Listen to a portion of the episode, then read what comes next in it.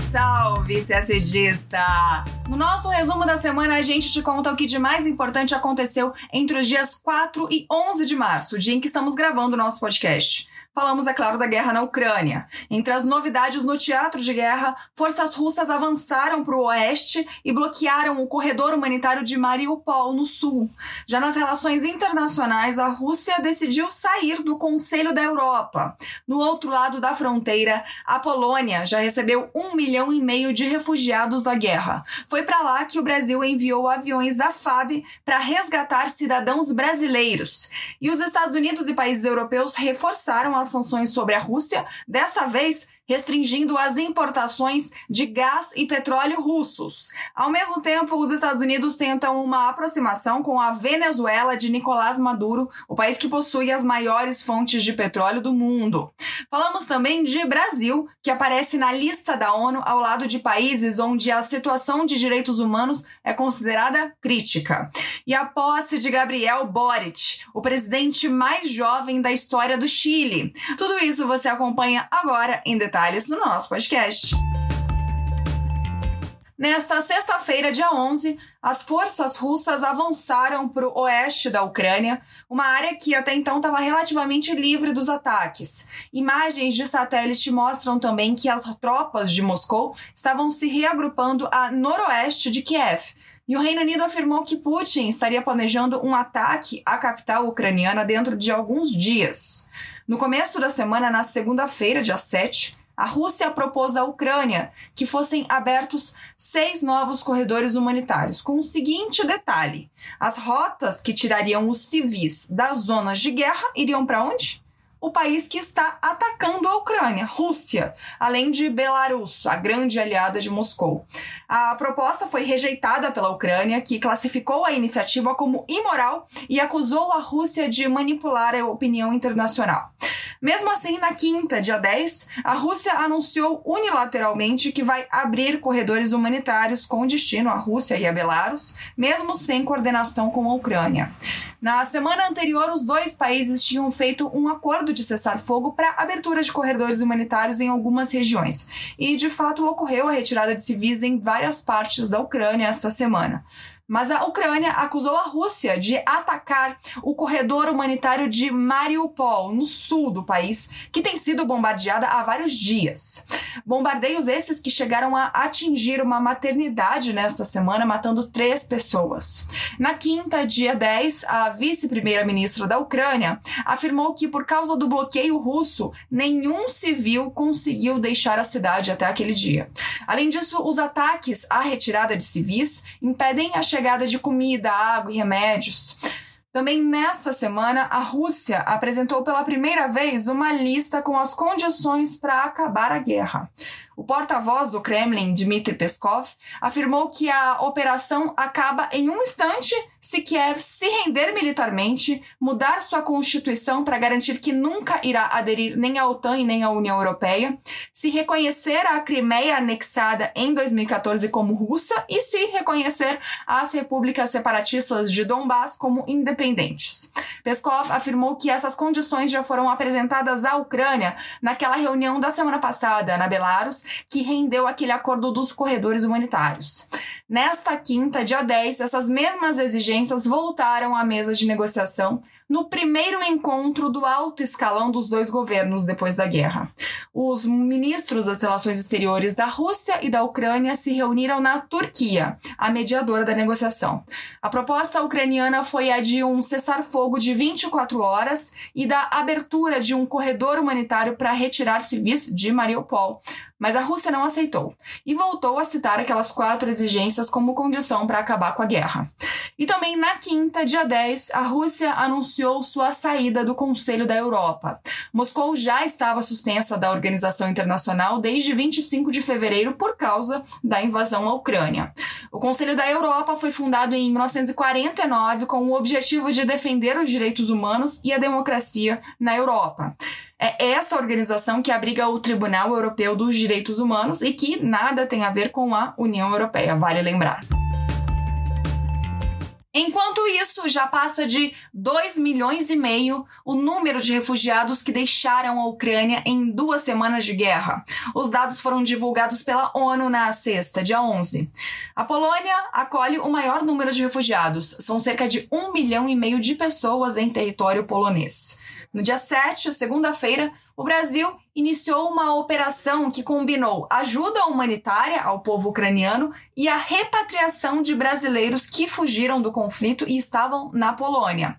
O governo brasileiro enviou a Varsóvia dois aviões da Força Aérea Brasileira, um deles carregado de doações para a Ucrânia, com alimentos, insumos essenciais, itens médicos e purificadores de água. Os dois aviões da FAB resgataram cidadãos brasileiros em Varsóvia e chegaram a Brasília nesta quinta, dia 10, com 43 brasileiros, 19 ucranianos, 5 argentinos e um colombiano.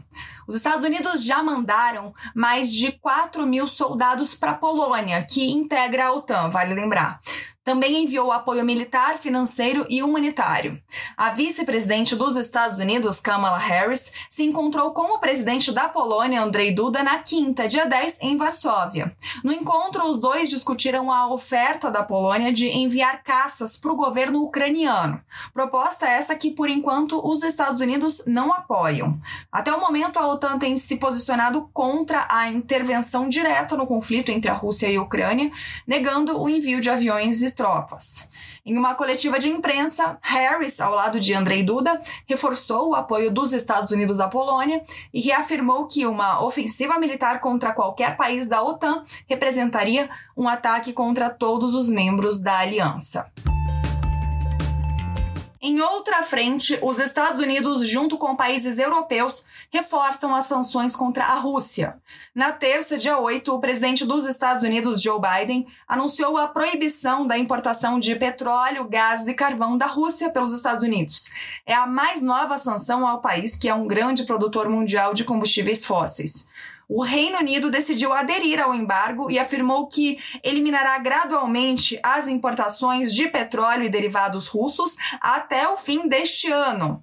No mesmo dia, a União Europeia divulgou seus planos para reduzir a dependência de gás e energia fornecidos pela Rússia.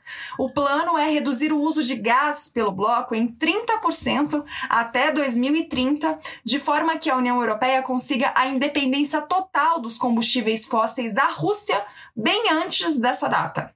O projeto também se insere nos esforços da União Europeia para cumprir as metas contra as mudanças climáticas. O objetivo é ampliar o consumo de energia a partir de outras fontes, sobretudo as renováveis. Até então, os Estados Unidos e seus aliados haviam poupado o setor de energia nas sanções impostas à Rússia, porque a Europa é muito dependente do gás russo, sobretudo a Alemanha. Em busca de alternativas para suprir o petróleo russo, os Estados Unidos decidiram se voltar para a Venezuela. No último sábado, dia 4, uma delegação do governo norte-americano chegou a Caracas para a primeira reunião de alto escalão entre os dois países em anos. A secretária de imprensa da Casa Branca, Jen Psaki, disse que o objetivo da viagem era discutir uma série de questões, incluindo segurança energética e os casos de cidadãos norte-americanos que estão presos na Venezuela. Os representantes da delegação foram recebidos por Nicolás Maduro, que afirmou que a reunião foi respeitosa, cordial e muito diplomática. Ele disse também que concordou com uma agenda para futuras negociações e que tem interesse em uma aproximação com os Estados Unidos. Maduro também anunciou a retomada das negociações com a oposição venezuelana no México, sob a mediação da Noruega. O diálogo estava suspenso desde a captura, em novembro, em Cabo Verde e extradição para os Estados Unidos de Alex Saab, que é um operador do regime. O encontro de sábado, voltando ao assunto, né? O encontro de sábado tratou da possibilidade de afrouxar as atuais sanções que os norte-americanos impõem ao petróleo da Venezuela. Mas não saiu nenhum acordo a respeito disso até agora. Lembrando que a Venezuela, além de ser uma aliada da Rússia, concentra a maior reserva de petróleo do mundo. Já na terça, dia 8, o regime de Maduro liberou ao menos dois cidadãos norte-americanos que estavam detidos na Venezuela. A Casa Branca disse que a medida não ocorreu em troca de qualquer promessa de compra de petróleo venezuelano. E a situação, por enquanto, é essa. Apesar de tudo indicar que pode no futuro haver um alívio às sanções contra a Venezuela, por enquanto os Estados Unidos não anunciaram nada oficialmente. Falamos agora de Brasil.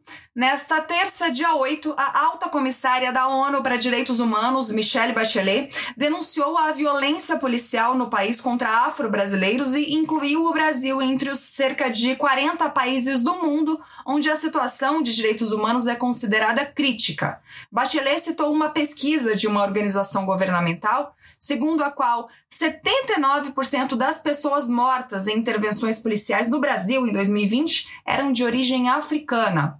Ela fez um apelo para que as autoridades nacionais em todas as regiões do mundo assegurem uma responsabilidade imediata e efetiva pelas mortes nas mãos das autoridades policiais. Além da situação da polícia brasileira, Bachelet também criticou o comportamento das forças de ordem nos Estados Unidos. Ela citou uma pesquisa que indica que em território norte-americano, pessoas de ascendência africana têm quase três vezes mais probabilidade de serem mortas pela polícia do que os brancos. Uma vez por ano, Bachelet faz um balanço da situação de direitos humanos no mundo, citando os piores casos e quais foram as situações de violações. Além de Brasil e Estados Unidos, a lista da ONU deste ano cita violações de direitos humanos na China, no Haiti, em El Salvador, no México, no Irã, além de outros países. Agora o assunto é Chile. Está marcada para esta sexta-feira, dia 11, a posse do presidente mais jovem do país, Gabriel Boric. O ex-líder estudantil de 36 anos foi eleito em dezembro, derrotando José Antônio Cast, da extrema-direita. O vice-presidente brasileiro Hamilton Mourão foi a Santiago para participar da cerimônia de posse. Na quinta, dia 10, ele se reuniu com Boric. De acordo com a vice-presidência, Mourão ressaltou a importância dos laços econômicos e comerciais entre os dois países e demonstrou disposição em aprofundar a cooperação e o diálogo. Mourão também se encontrou com Sebastião Pinheira, o presidente que está deixando o cargo. Segundo a vice-presidência, Mourão felicitou o governante pelo mandato e agradeceu o apoio chileno ao ingresso do Brasil na OCDE e as parcerias bilaterais entre os dois países. Na agenda dos primeiros meses de mandato de Boric estão reformas estruturais como a tributária e a da Previdência, a votação de medidas que reforçam o estado de bem-estar social e a coordenação do novo texto da Constituição que substituirá a carta atual, que é ainda da época da ditadura de Pinochet. Um dos maiores desafios do novo presidente será lidar com a atual crise econômica chilena, com inflação alta e esvaziamento dos fundos governamentais. Outros problemas são a pressão migratória no norte do país, que divide chilenos, e o aumento do choque de indígenas mapuches com o governo por disputas de terras, que inclusive culminou na época de Sebastião Pinheira com o envio de tropas militares às regiões de mais conflito. E a gente termina o nosso podcast por aqui.